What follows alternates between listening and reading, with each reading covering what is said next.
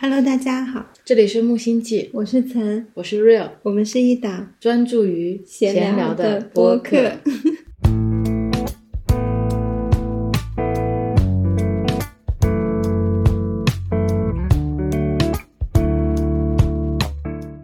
这个是我们今天第二次录这个播客，唉。现在是二零二二年八月二十九日，礼拜一晚上二十三点十一分。我们本来应该已经欢快的去洗澡了，结果刚才录完这期播客的时候，我的手机出了点问题。保存的时候发现，一个半小时的播客只录了二十九分钟，并且只有前面的两分钟是有声音的，后面都无法播放。然后瑞欧本来感到非常的失落，一直安慰自己，开心的事情是值得一聊再聊的。但是他说那。句话的时候是非常丧的，说开心的事情是值得再聊的，就不是那种哇开心的事情可以再聊一遍。因为 Real 的手机一直出这个问题，语音备忘录录完了之后就会只有五六分钟，然后我的手机呢一直还比较正常，所以我们长时间以来都是用我的手机在录的。但今天这一刻出现这样的事情，我就觉得 iPhone 录音是一件非常不安全的事情。我本来想转战 iPad 的，突然。就想到说，我们是不是可以用电脑录？嗯，电脑是迄今为止我用下来最安全的一个平台，很少出问题。我跟 Real 都没有想过电脑也有语音备忘录，刚才试了一下，竟然可以录。然后我就跟 Real 说，可能今天这件事情的发生，就是让我们知道电脑也是可以录音的，它会更安全、更方便。我就突然让这件事情变得有意义了。需要一点跟你说对不起，他一直在你的心中，我还爱上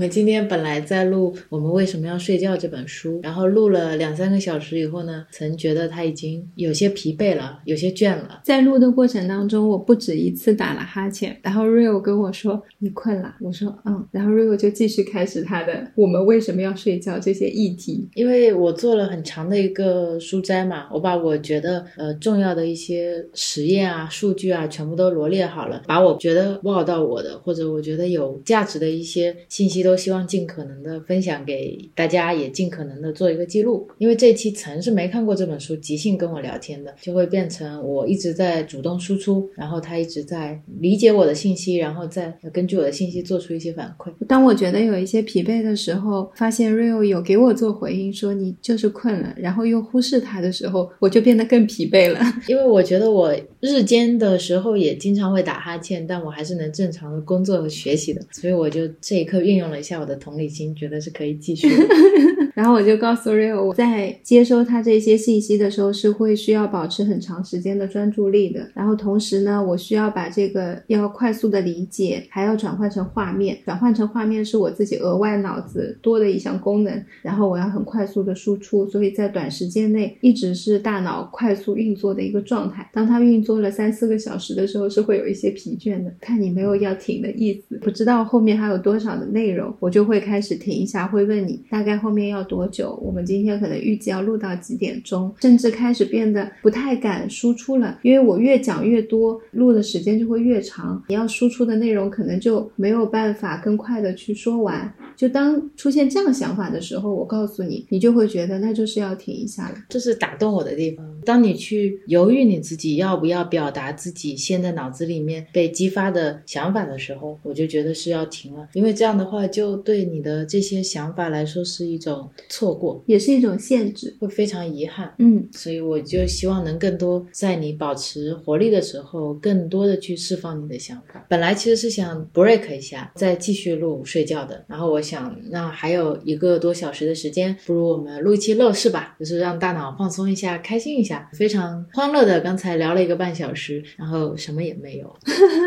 但是这件事情的发生，就是让我们解决了一个很。很大的录音的问题，一直以来会其实是会有很隐性的不确定性。我也不去说 iPhone 的系统的问题了，但是对于我们来说，这种即时性的一些数据丢失真的是很遗憾。一次、两次、三次，其实我们有遇到过三四次了。所以每次能够这么乐观的去面对它，已经是一件不容易的事情了。就在今天，我觉得它就是一个被解决的问题。而且最神奇的事情是，事情发生，我发现电脑也可以录，可能中间也就一两分钟的事情。因为最近你睡觉睡得好呀，脑子活络呀，创造力非常的丰富。对，就脑子的神经链路连接都特别快又特别短。嗯，反观我就比较迟缓。你每天也睡得比我长啊？要看你的睡眠效率的。我们刚才本来准备去洗洗睡了，曾特别勇敢的跟我说，我们不如再录一遍吧。对，因为像之前我们录音丢失的时候，我们隔天再录的话，就失去了那份热情。同时你心里面还是会隐性的带着一点点遗憾，你会觉得虽然说我再录一遍还是开心的事情，它不会因为我再多说了一遍而大打折扣。但你今天晚上睡去的时候，Real 的心中就是会带着这一份小小的失落。因为我觉得我们刚才一个半小时聊得特别开心，嗯，就是那种喜悦，溢于言表。其实我这么想是不公平的，这份喜悦应该是我们聊天时候的这种想法的碰撞，我们情绪的交流产生的一种喜悦，但是我却把它跟记录下来绑定在一起了。嗯，然后当它没有被记录下来的时候，我就会把这份喜悦也跟一种失落绑定在一起了。嗯，就感觉其实是亵渎了这份喜悦？对这个喜悦有一些不公平，因为我们之所以觉得聊天的状态很开心，不是因为它被录下来了，是因为我们在我们在即时的交谈，对我觉得那种保留或者记录下来，里面隐含的那种遗憾是指我不能和大家分享，对就可能 Candy 啊、艾特啊，他们就听不到我们那种非常亢奋的状态，想表达出来的一些心情，这个是我可能真正底层遗憾的地方。希望这次录音顺利。这一期我们主要想聊的是我们跟空间的一些关系，对店铺空间的一些想法，自己跟身边的物品的一些想法。这期是有主题的哦，因为刚才聊过一遍了，慢慢提炼出了一些主题。是，之所以会对空间有新的一些想法，我觉得是有一个起因的。方面，我们是想改造这个店铺，在做的这个过程当中，我们最近也有看了一些别人去改造一些小店的节目，在这个过程当中就会有一些新的碰撞吧。嗯，还有我们每天不断不断的去聊天，然后去探讨。因为我们的店呢，现在有几个区域可能会被改造，是一楼的区域，就是仓库间，然后洗手间；二楼的话会有一个灶间，二楼本来的办公区域，我们都会把它进行改造。Rio 来说一下我们一楼怎么怎么个想法吧。啊，现在是要这么具象化的说吗？啊，没有没有，那脑子里面就会一片空白。哦哦，那那我很死板的，我只能按照书包开始讲。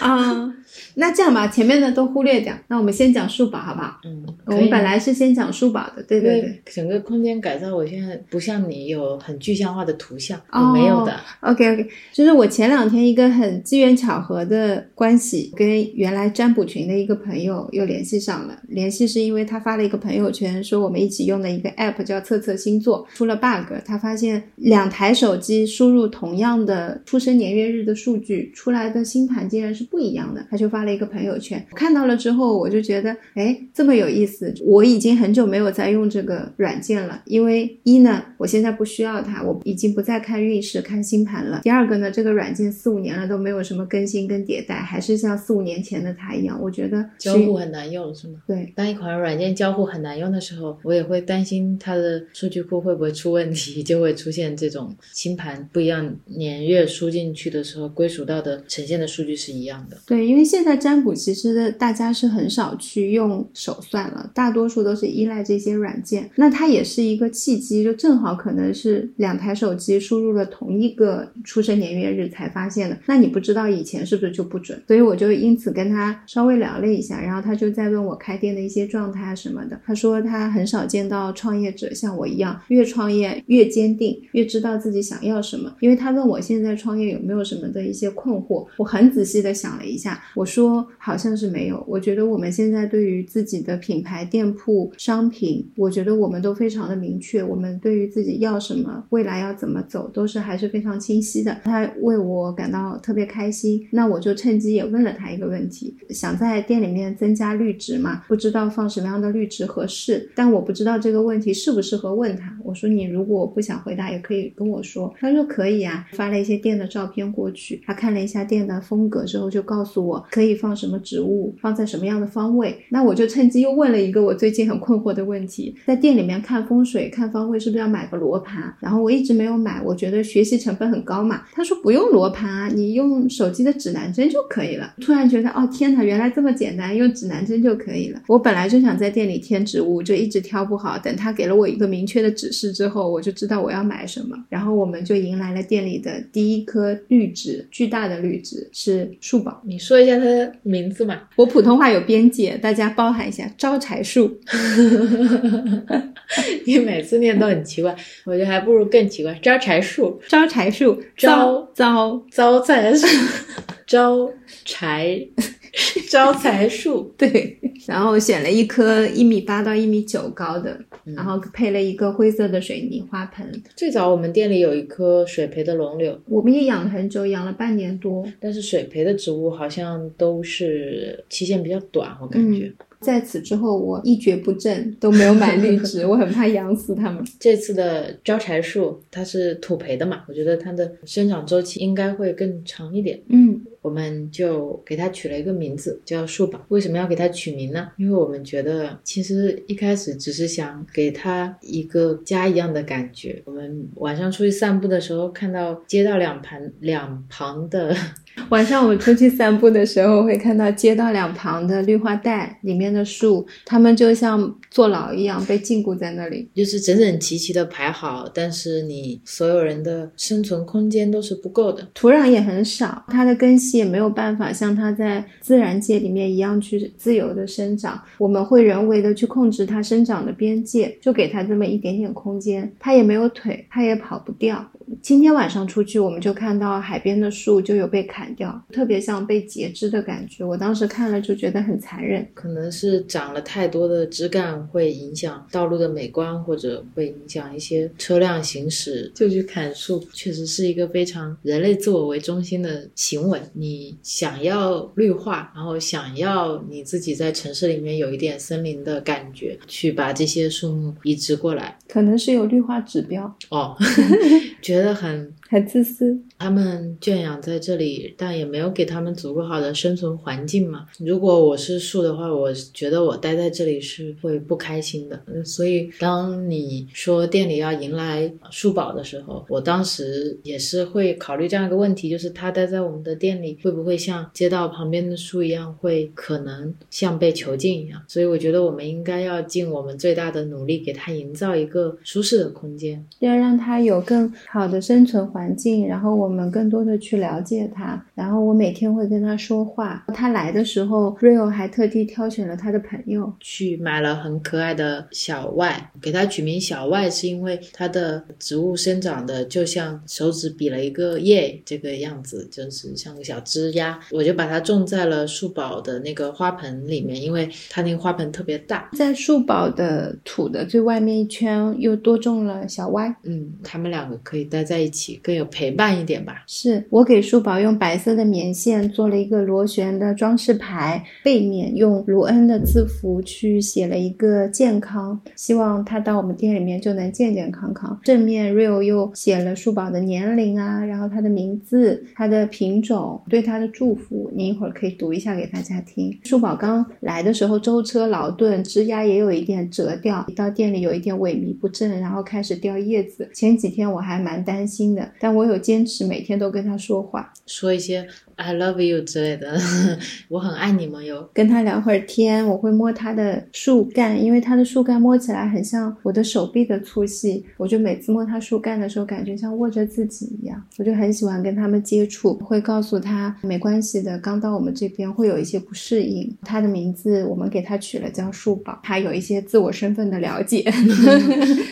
然后让他知道这不是一个危险的环境，我们也是会好好的照顾他。放了水晶的钉住在他的树上面，希望能多给他一些能量。大概三天吧，他有一些嗯折掉的枝叶都已经掉掉了，但今天看它的状态就还蛮开心了，就整一个枝叶都撑起来了，就活了的感觉。我们俩做了很傻的事情，让卖家都觉得挺无语的，纷纷去问卖家他们多大了。嗯，小外的卖家直接告诉我他不知道树龄，然后我们推测他应该是零点五岁。我们帮他决定他零点五岁，因为 Rio 先去问的那个卖家，他告诉我卖家很无语，我就很小心的问我那个买家，我就说可能几岁，然后我跟他讲了一下，我说我想知道他几岁，是因为我想给他做一个标签。后来他说他是差不多三年半。当你去问他你这个树有没有树龄的时候，他们的第一反应就是你是来售后的吗？对对对，他们怕页面上面比如说写了这棵树是三年，收到了你感觉不像三年，你去质疑他，没有人觉得你是在关心一棵树，可能不会有像我们这样的人吧？神经兮兮的。对呀、给大家介绍一下树宝，树宝的英文名叫 Baby Tree，它今年三点五岁，然后它叫马拉巴利，它们是属于锦葵科马拉巴利属，这个属名取自圭亚那语，意思是在水中。它们的家乡是中美洲和南美洲。我们在上面写了一句话，是感谢它来到木星记，希望它健康快乐。时间是二零二二年八月二十二日，署名是 Real 和曾。小歪也会有一张这样的卡片，我们希望到我们身边的物品都会有一个属于他们自己的 ID 吧，就是属于他们自己的一个身份识别，记录一下他们的现在，他们跟我们在一起的时光，他未来经历的事情。如果可以的话，了解一些他的过去，又不仅仅是有生命的物体，包括像小电驴。还有一些未来店铺会发生改造的东西，我们也会有这样相应的标签去记录它原来是这个样子，现在变成了这样。会希望大家到这里看见它的时候，知道它原来是什么样，现在做成什么样。就像我们会去捡一些呃木片啦、树枝啊什么回来，他们原来那个样子都会拍照记录。我们跟这个世界，我们跟这个环境，或者说我们跟这个宇宙的关系，其实是一种相互的。可能在以前，我觉得我跟树讲话，或者是我跟这些物品讲话，我每天到店里会说 “hello，大家好”，然后我休息的时候会跟他们说明天我不在，你们要大家自己看店啦。就因为我现在身边的人是你，所以让我现在在说这些话的时候，不会觉得有一些自己很傻或者很异常或者很不一样的感觉，就是很自然，我就会拉着你一起走进店里面，就会说这些话。我来啦，我爱你们啊！今天天气很好啊，都会觉得这家店这个空间里面所有的物品，小到一个蜡烛，或者是今天被风吹进店里的树叶，它们都是自然而然的来到了这里。你这个就让我想到，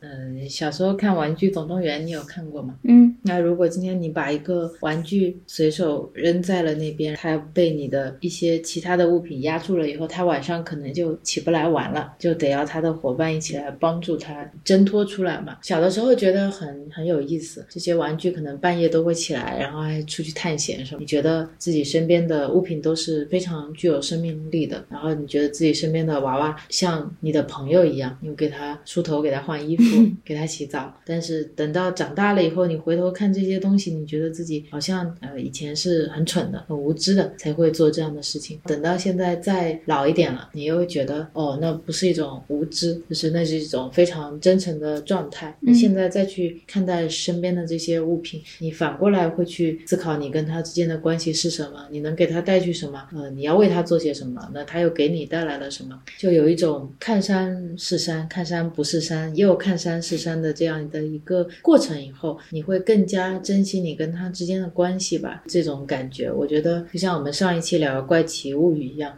我们好像越长大越失去了那种小时候你相信这个世界是有 upside down，你相信有大魔王，你相信你能战胜这些东西，很愿意相信这些稀奇古怪的想法的这些想象力天马行空的事情，长大好像都慢慢的失去了。就像你觉得别人会说你跟树讲话是一件很傻的事情，但是这种傻是因为别人都不这么做，是那别人都不这么做，不意味着这件事情就不值得做。所以我觉得我非常喜欢你跟他们的这些互动和这些行为，我非常非常喜欢。谢谢。很多时候，你跟空间的关系，像你之前说的一样，它是相互的嘛。你自己开一家店，然后这家店铺非常乱的时候，就像我们之前看那些改造空间，改造完了以后，你再走进这家店铺，很多人都会落泪，很多人都会觉得很感动，觉得自己的空间变得很舒服，自己在这边待着会很开开心，但为什么之前你是自己是意识不到的？这个空间它的杂乱也好，它的陈旧，它的一些物品的摆放也好，它其实无形中也束缚了你自己的很多创造力，也会给你带来一些情绪上的焦虑啊。那你自己在那个空间状态下面，你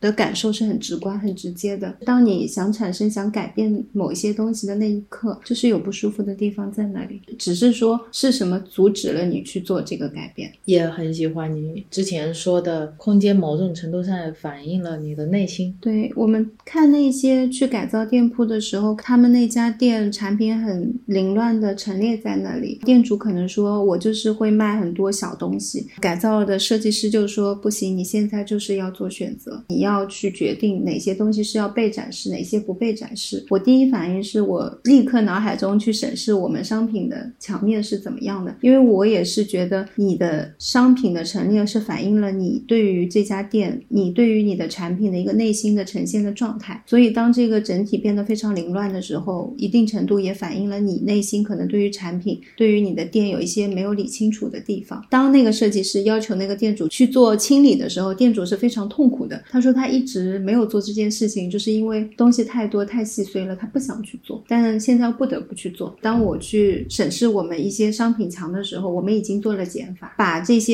产品让他们能够舒适的展现在空间当中，空间也有更大程度的释放。我觉得在这点上面，我们是完全已经做完了改造了。你对这个空间善待它吧，它也会一定程度上去善待你，不管是植物也好，还是蜡烛也好，手工皂也好，像你说的，他们没有脚，很多时候你把他们带到这个空间是需要你去为他们负责任的。是的，比如说像收纳，它的系统都做的比较适合彼此，因为收纳一部分是给物品的，一部分是给你的，那你能够维护的很好，能够长续的去使用，那你们之间就是一个很好的关系，你就会非常的舒服。在听播客的这一刻，如果你看你现在的空间，你觉得是一种舒适的状态，那你的空间就是让你舒适，这些物品摆放也是让你舒适的。但同样的，如果你觉得看上去很凌乱，让你觉得不想坐在这里工作，不想坐在这里看书，又不想站在那边做饭，那你就是要去思考一下，有什么是可以现在就做的。而且有些东西，你不要想着它特别完美再去实现。这个是 Real 最大的优点，它永远会在我还在想说，我觉得应该这片区域整体我都想好怎么做的时候再去做，它一定是优先去行动。我可能只想了一，又或者我们连一都没有，他就说我就去理仓库了。嗯，我就是想到了零点五，我就先把这个零点五做了，然后一部分是释放我自己脑子里面的压力。嗯，我是这个零点五没做，它会一直排在我的 list 里面，拿掉了以后，就部分缓解了我自己对这件事情的焦虑。然后另一点。点是，我觉得当你做零点五的时候，你可能指向的那个一也会变。对，做完那个零点五之后，那个一就不是原来的一了。因为我最初 Rio 在优于我想法去做这件事情的时候，我会变得非常的急迫。我感觉这件事情本来我可能想完了再去做，然后你现在先去做了，会不会有一些无用的重复劳动？但我现在不这么觉得，因为我跟你一起去做这件事情的时候，没有想好的二三，它真的就会在做的时候出来。一楼。仓库本来区域我是没有完全想好的，当你去做的时候，我就突然说，哦，那我们这里放什么，这里放什么，一切就变得明晰了。但我站在那边在想的时候，确实是没有想出来。嗯，就像当你想去改造我们的洗手间的时候，不知道它要变成什么样。对，我想了很久，我每天上厕所的时候都会对着那个镜子看着这个空间，想这里要变成什么样呢？就会跟你说，我也不知道洗手间要变成什么样。我就觉得就应该跟家。家里的洗手间一样，就是我们两个是在这边待的最久的人嘛，空间让我们两个都觉得很舒服了，很愿意待在这里了。用户自然他就能感觉到这个空间是舒适的，而且我觉得洗手间是一个特别安静和私密的地方。就如果今天我出门，只要离开我的家，在外面的任何空间对我来说都是属于别人的空间，公共空间。如果今天他来逛我们店，不管是在哪一个陈列区，不管是你的朋友还是店主，总会。有目光或者有人在你身边嘛，那都不是属于你的私密的空间。但如果今天我到了洗手间，可以有那么几分钟完全属于我自己的时刻，你不管是重新扎个头发、补个妆，你要换一下隐形眼镜，就类似等等的事情，我希望他在这个空间，就像你回到自己家的洗手间，有那一刻是让你觉得很安定的。想换眼镜的时候，这里有护理液；想补水的时候，这里有喷雾。就是我们能想到的，我们自己会用上的东西，我希望这里都会有的。然后还有一部分就是，我觉得像浴室沉思一样，我也希望洗手间是一个你能突然思考一下的地方。我也想在这个墙上放一些上洗手间的时候会思考的片段。关于洗手间，还有一个故事。本来我们洗手间是不打算对外开放，在装修的时候就是这么想的，因为那个时候觉得洗手间是我们非常私密的一个空间，涉及到清洁的问题，觉得我们自己上就可以了。如果有顾客要上的话，就让他去外面还有一个公共的卫生间。当时是这么想的，在装修的时候就是简装这一块是几乎没有装修，非常非常少的投入，刷了一下墙，墙还是免费赠送的，放了一些基本的用具，就这样。店里客人开始变多的时候，然后有很多女生做了一半的手工想上洗手间，我们就会发现，在这么热的天气，你让她还要走出我们的店，走到公共卫生间上完厕所再回来做手工，会中断他们的体验。而且我也不舍得他们 这么大太阳跑出去晒。然后我们就开始讨论说，为什么这个洗手间我们只是给自己用？我们如何去判断谁可以用这个洗手间？开始我们还说，那如果跟我们是朋友的话，就可以来用我们的洗手间。嗯，我就觉得这样很不公平啊！如果今天我是一个顾客，我不行，我们熟了以后我是朋友，我就可以了。对。然后这个洗手间会不会变成一种，是不是我们朋友的一种标识，一种特权？我又不喜欢这种特权感。就关于洗手间这个问题，其实我以前也是纠结的。就别人问我说：“你们有洗手间吗？”我有时候都不知道我该不该回答我有洗手间。我又会想起，如果我今天跟他说没有，他的另一个朋友到这边有上过洗手间，那是一种怎么样的体验？这个规定好难定，真的很难定。我创业之后，除了洗手间之外，没有其他东西给我这种感觉。就是本来我们希望 totally，呃，这个洗手间是对内我们两个人用的。有一个真的很好的顾客，或者一个真的很好的朋友，他今天到这边上了我们的洗手间，这个口子其实就已经开了。是，我觉得就是一个你没有办法去收口的一个点吧，所以我们很难达成一致嘛。那我又不喜欢自己的这一份纠结，这么简单的一件事情，我就好像要经过很深的思考去判断这个人到底有没有资格上我们洗手间。我觉得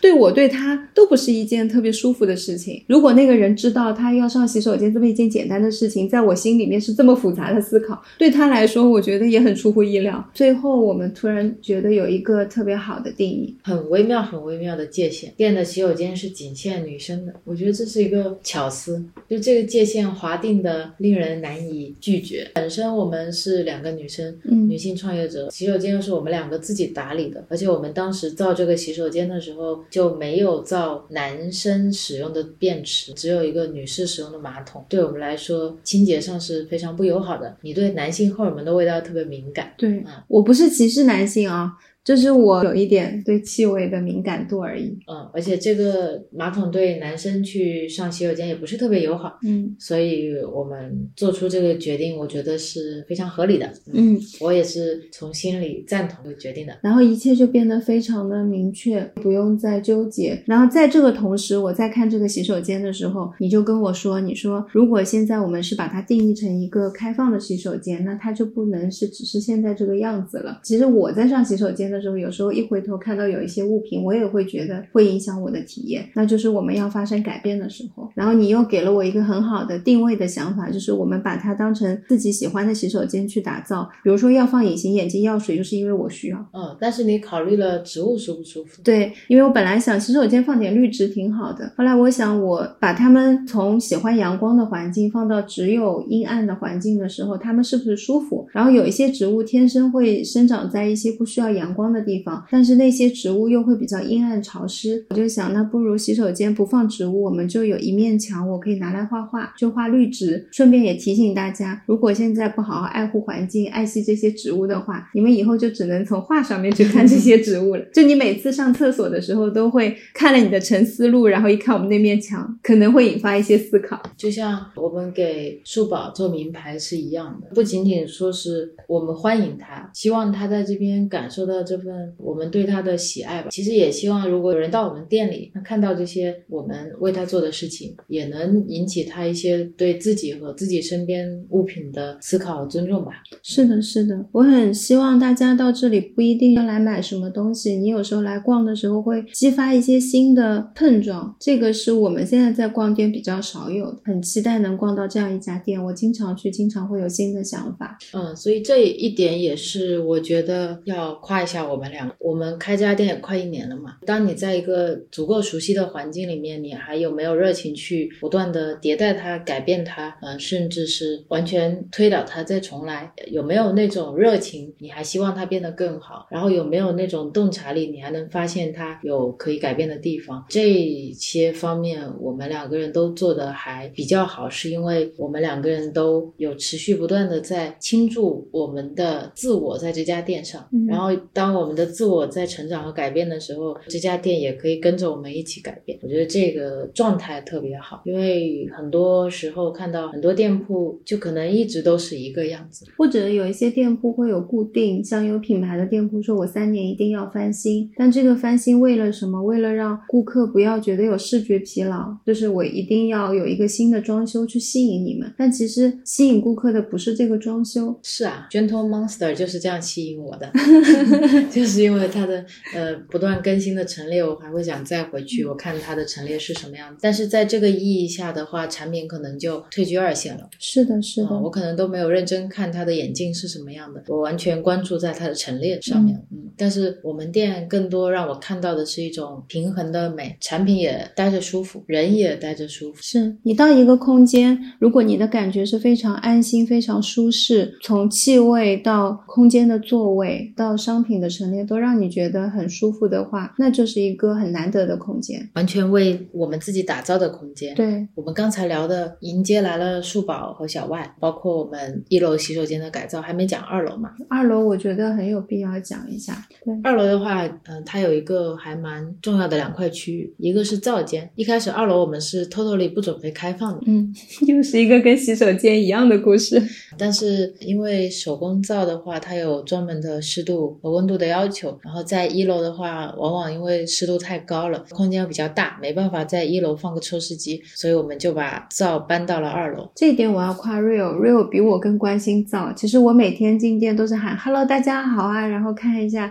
大家，我就管自己做事了。但是 Rio 他是那个会关心皂的人，他每天会去摸那个皂，就会跟我说不行，最近皂有点出汗了，他就每天默默的收几块，默默的收几块，然后把它们都放到楼上去了。嗯，我希望他们能够在适合他们的环境里面，但是一楼看不见嘛，很多人就会说你们还有洗护皂的啊。我说对的，在二楼的皂间，然后他们就会到二楼去，但二楼其实是一个仓储区。所以大家可以想象，皂当然是被很好的摆放在我们木质的皂架上面，整整齐齐、舒舒服服。但是我们可能会有放一些包装的纸箱在边上，当它也会像一楼洗手间一样变成一个开放式的环境的时候，我就知道我作为顾客，其实在这里不是完全舒适的一个状态。嗯，现在的用户或者朋友，他们到这个灶间，他们其实并没有感觉到多不舒服，因为他们的注意力都在灶上，就觉得哇这块好好看，那块好好看，呃，还有里面的浸泡油，他们会问我啊这些都是什么油？但是呃，就像我刚才说的，我们作为这个空间的负责人，你是需要去更深的跟他们连接吧，会知道他们现在的状态是什么样的。是的，因为那个空间其实并没有准备好是开放使用的，所以我的皂本来可能也是那样子，就会希望把那个皂间能够改变成大家更明晰，能够知道不同皂它是做什么用的，他们能够自主浏览的一个区域。其实那个区域往往是需要我们去呃讲解的一个地方，但是希望他们未来是能够进去就会知道这个是干嘛用，那个是干嘛用，能够有更好的一个浏览体验。是的，就希望像我们的店铺一样，如果它开放了，那它就是一个自己会说话的皂间。对，就会想说，那皂间想要打造成什么样子，然后我可以改变它什么样。我特别要讲的是二楼的一块，我们原来是归属于自己的办公区域，其实也是有一个还蛮大的地方，但是那块区域现在我们会放了一部分仓储的蜡烛，另外就是一张办公桌，然后我们现在想把它做成专门的一个阅读区，我们会放一些不同时间段会有自己的阅读主题，然后让大家能够在这边想阅读的时候就能坐下来看。而且我们最近书越买越多了，主要是书一楼也放不下了啊！一开始在想要不要添置一些书架，后来发现其实我们两个人都有比较强的阅读需求，嗯，也是希望我们的空间是一个很好的阅读场所嘛。是的，把这些区域都划分的特别清楚之后，我就就作为设计师的我就会比较方便的去思考这个区域要变成什么样子。我们改造的一个主要的宗旨就是，第一呢是尽可能利用现在现有的材料，然后减少一些材料的购买，因为我们店铺之前有拆下很多的层板，就是木头的板材也非常好，就想把它们再利用起来，不要让它们就只是这样放在仓库里面。嗯，一开始把它们买回来之后就废弃在那里了，让它们都能够出来。这次主要的改造主角就是它们，我们所要学的就是更多的去利用一些工具，什么锯子啦，说的好像很轻松一样，我们所学的只要就是这些就够了。买了一些电锯啊、电钻啊，我都根本不知道我毕生还要成为一名木工。我会预计有比较长的时期会制作一些柜子或者是书架。我是很想把二楼变成一个女性主题的阅览区。呃，我们其实想了很多主题，比如说按我们最近阅读的书，或者说只挑一本书，比如说最近读了《我们为什么要睡觉》，我就把跟睡眠相关的一些呃文献啦、一些期刊，然后一些主题全部都展现在这面墙上，会让大家过来的话只专注于这一本书。嗯当时有讨论过这个嘛，嗯，但是这个对我们来说，呃，工程太浩大了，相当于每次你都要重新布置这面墙。嗯嗯，然后后面又想到了有哪一些主题是我们会持续在关心、一直会关心的主题。我觉得其中一个很重要的主题就是女性。呃，那天是突然我问你，我说你有什么女性作家的书吗？嗯，我发现我没有啊，我很少 很少，因为看哲学嘛，其实很多都是哲学书。嗯哲学书的话，还是以男性哲学家为主，嗯女性的作品就特别少。我最近已经有意识的在购入很多女性写的书了。然后我就在想，为什么呢？为什么我们平时在看的书，女性作家就那么的少？因为我比较特别，芳疗很多都是女生，所以我看的书其实都是女生写的，我反而男性的书是比较少的。呃，我有引起反思的，这个我还准备在我们专门的女性专题里面去聊、展开聊这个事情。所以我们两个都觉得把二楼以一个女性力量展示出来是一个，呃，我们两个都会比较期待看到的一个状态。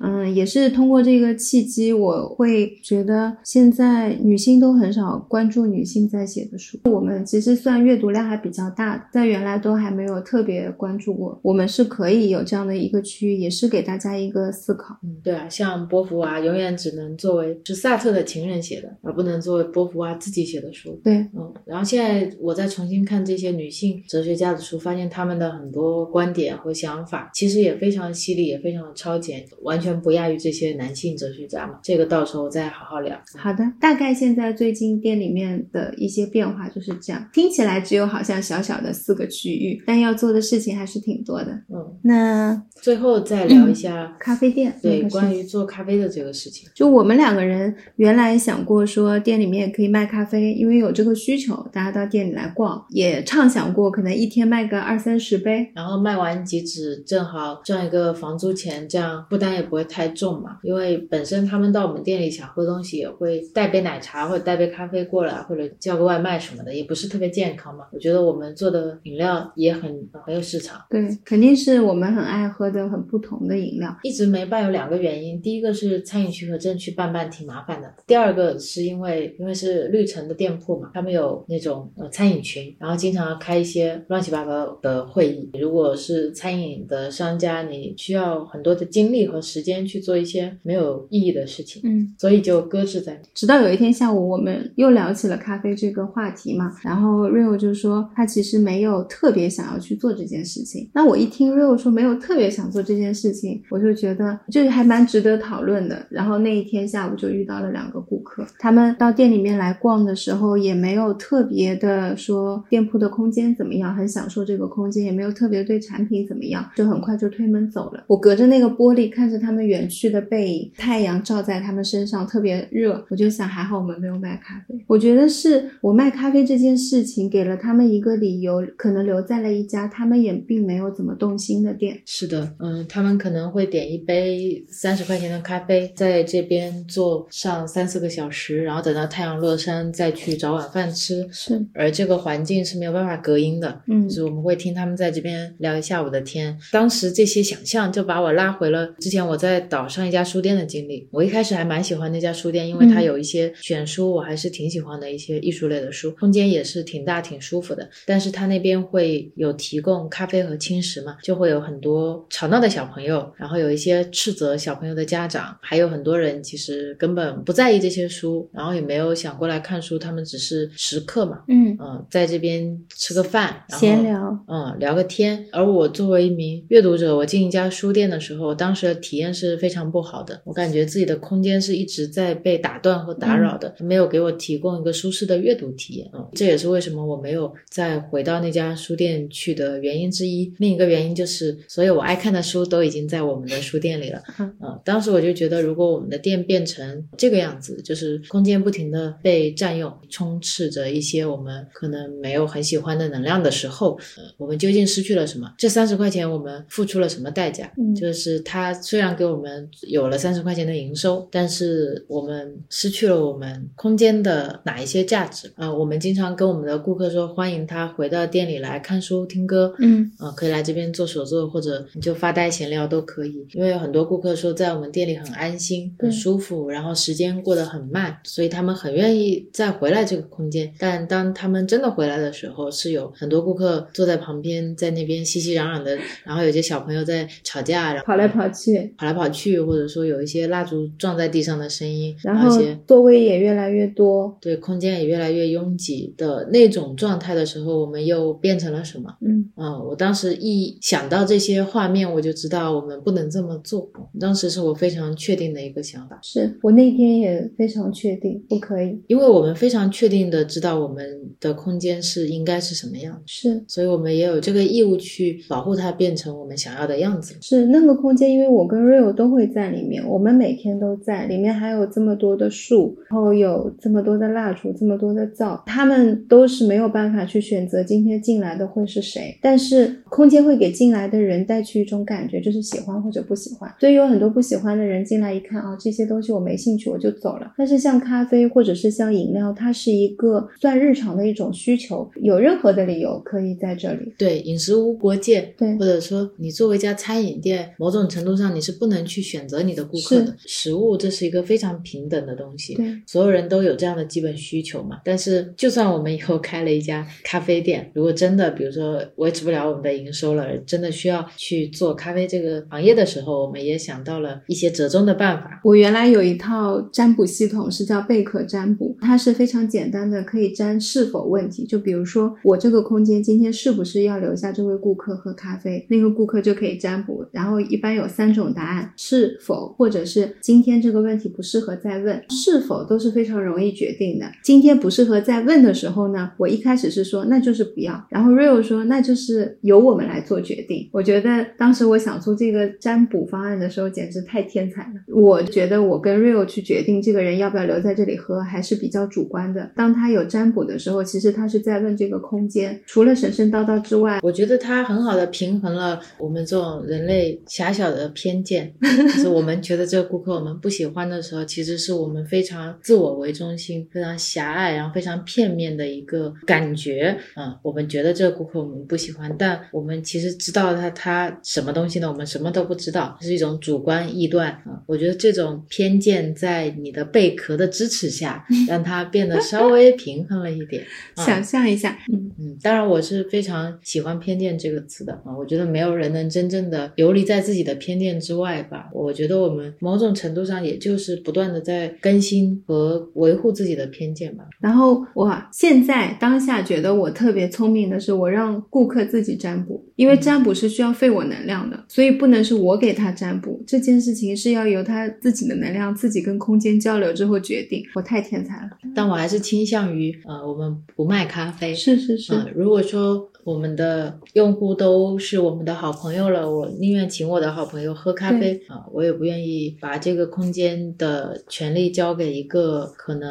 觉得不合适的人。是的，就彼此都会不舒适，就没必要因为一杯饮料联系在一起。嗯，因为我们非常清楚，我们不想让渡什么权利。对，因为大家都是平等的。我即使今天卖饮料、卖咖啡了，我不觉得我跟顾客之间有什么样不对等的关系，就大家都是可以彼此做。决定，他可以决定喝我的东西，我也可以决定我不销售我的东西，都是可以的。对我甚至有一个非常自大的想法，你记得吗？是吗？我觉得每一个到我们店里的顾客都需要得到不一样的对待，就是他们没有办法得到一样的服务。啊，是，嗯，你那天那个想法也非常的好。即使我们开的是一样的课，比如说是一个星球蜡烛课，但是今天不同的人进到我们店里，本身他们进来体验到的空间就不一样，嗯，他们能看到的细节不一样，他们能获得的对这个空。空间的感知本身就已经不一样，然后在这个不一样的基础上，我还要给他们特别不一样的服务。嗯嗯，就基本的流程还是会让他们做出一个蜡烛的，但是中间我们之间的连接，我们会在这个基础上去提供其他更多的交流，或者更多的碰撞，更多的灵感，更多有意思的谈话。我觉得这些东西都是需要他们去伸出手去够到的，不是我们单方面的给予，不是说你今天一百八十八块钱来做我们的星球蜡烛。主就理应得到这样的一种交流，其实是相互的。在我在那个池子里面放进去我的这一些想法的时候，你一样也是要放进来东西，不然就像大脑当中的神经链路，它是会被剪断的。在你没有给我回馈或者我们不同频的状态下，我一直不断的给，一直不断的给。但是今天我们是来做一堂手作课，一定也是会优于市面上的手作课，这是我对自己的自信。只是说在这个上面会有更多的一些其他的交流跟。体验是我们相互碰撞出来的，不是我单方面给予的。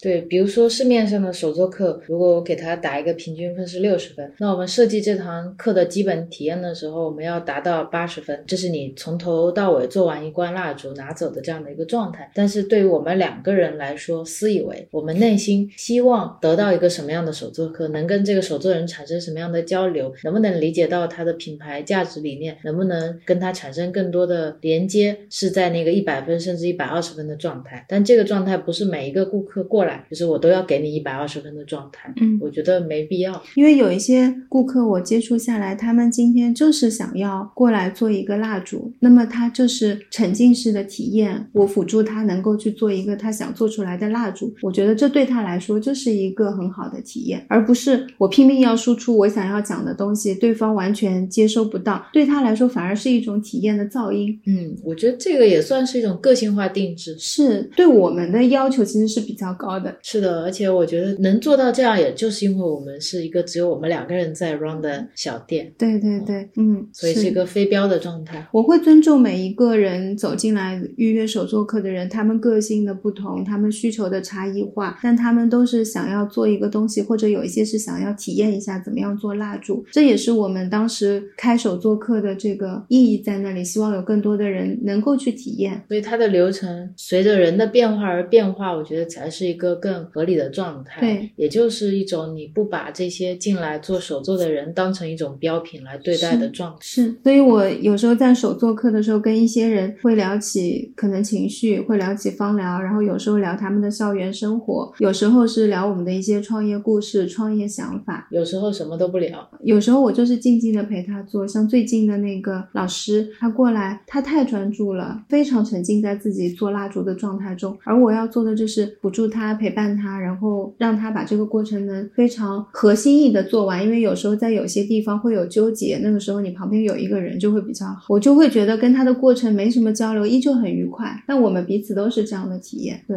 那今天是不是聊的差不多了？今天聊的差不多了，今天就也是聊晚了，太晚了，要去睡觉了，再不睡来不及了。嗯，你要错过我们的最佳睡眠期了。对，好的，那大家今天晚安。安，晚安。下次见。下次会有一个很长的播客哦，你们要记得听。很久以后，我讲完不知道是什么时候。嗯嗯，但是这期播客不会因为时间长嗯而去缩减它的内容的。嗯，对，我觉得相比于睡眠的重要性，就算录八个小时，我也是觉得非常值得的。但是小宇宙一期只能上传四个小时，所以如果真的录了八个小时，我只能分上下了，不好意思。那这是我们首次有上下期。嗯好，那再见，拜拜。拜拜。需要一点勇气来跟你说对不起。他一直在你的心中，我还爱上你。知道这样不行，偏偏继续下去，